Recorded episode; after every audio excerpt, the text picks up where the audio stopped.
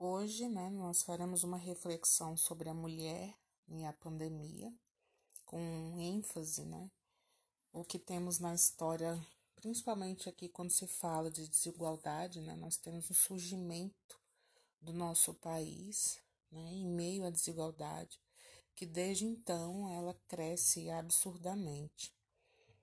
É importante, né, e aqui eu, Karina Marques, me coloco diante dessa reflexão, porque é de extrema importância não deixar a questão da mulher para depois. E quando falamos de mulheres, é impossível não levarmos em consideração as dimensões, principalmente de raça, classe, gênero e de pessoas com deficiência. Por quê? Porque sabemos né, que é importante essa compreensão e encarar também esse problema, né? Discutir agora, né, essa situação da mulher é, e a mulher negra, né, na pandemia é importante justamente para que haja né, tomada de decisões né, e planejamento também, não só na, na, na gestão pública, né, no setor público, mas também chamar né, para o diálogo o setor privado, a sociedade civil, organizada e não organizada, a fim de que haja sim esse papel né, e essa responsabilidade perante esse enfrentamento. Temos, né, como eu já, já falei, a, a preocupação com a reflexão justamente devido à chegada né, do coronavírus e com ele né, foi é, colocado para a gente toda uma situação atípica, né?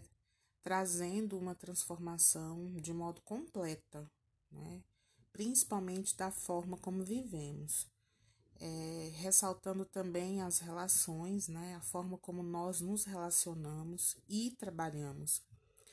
E os dados, eles vêm crescendo, né? Estão mudando a cada hora. Estamos todos e todas sem muitas respostas, né? Principalmente para a maioria das questões, né, que a gente é, vem apresentando, né, as questões que a gente vem enfrentando. Então, é um impacto que acaba sendo direcionado de modo direto e também de modo indireto, né, por essa pandemia.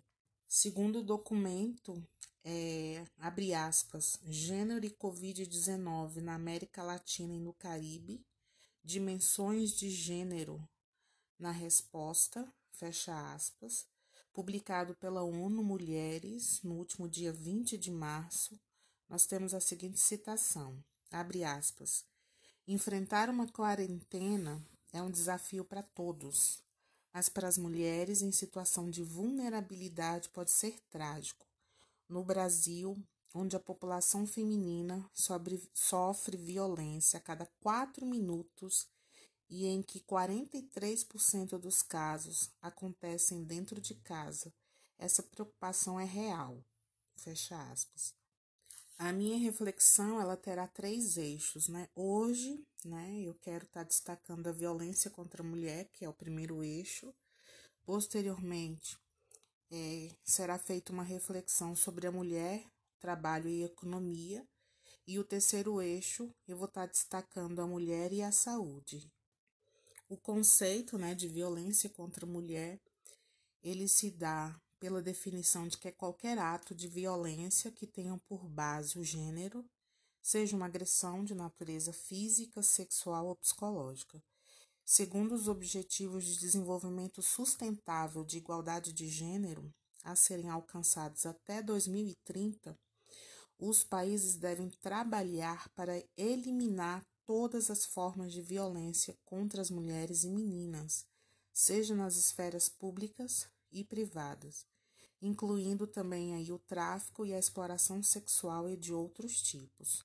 Segue agora né, alguns dados é, da Organização Mundial de Saúde, nós temos aqui um em cada três mulheres em todo o mundo já sofreram algum tipo de violência física ou sexual, seja em casa, em suas comunidades ou até mesmo no ambiente de trabalho. enquanto a gente tem uma taxa de feminicídio de mulheres não negras teve um crescimento de 4,5% de 2007 a 2017. E essa mesma taxa de homicídio entre nós, mulheres negras, cresceu 29,9% no mesmo período. Temos também as denúncias feitas em 2018, né? E essas denúncias foram relacionadas à violência doméstica. Temos aí um percentual de 67,47%. Dentre eh, essas denúncias feitas, nós temos aí 1.116 mulheres entrevistadas. O percentual de mulheres brancas que sofreram a violência física foi de 57%, enquanto o percentual de negras, pretas e pardas foi de 74%. Né? Então, a gente tem esse relatório de violência doméstica e familiar contra a mulher do Instituto de Pesquisa Data Senado, né? com um dado aí de 2017. Quero aqui também nessa reflexão estar tá destacando um ponto importante que né, seja as mulheres, meninas em situação ou aquelas em situação de vulnerabilidade social, existe, gente, uma escassez dos serviços de acolhimento nos nossos municípios. E eu digo em meio à pandemia, tá? Em meio a um Covid-19 né? bem como essa dificuldade dessa integração, né? justamente pelo aumento né? que nós temos aí de riscos né? dessas mulheres. E como garantir, né? Como garantir, como é, quebrar o círculo de violência em tempos de isolamento.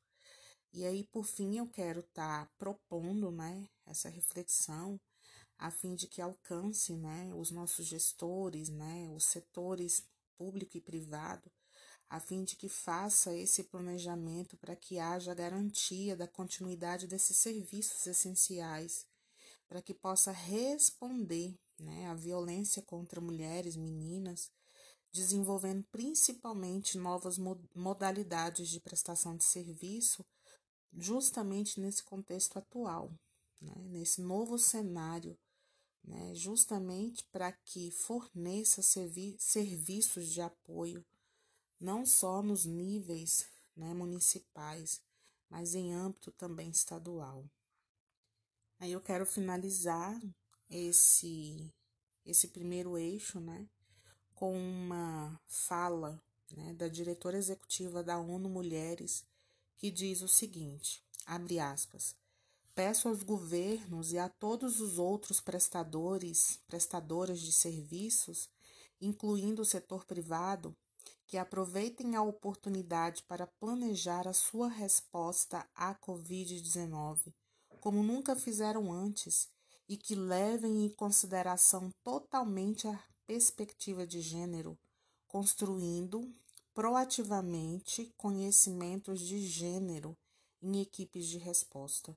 Por exemplo, incluir fundos emergentes para abrigos de mulheres, para que esses possam oferecer apoio às mulheres que precisam escapar de relacionamentos violentos e almejam apoio econômico, hospitalidade e pequenas empresas em que as mulheres são predominantemente empregadas em contratos precários e são mais vulneráveis à economia forçada de custos.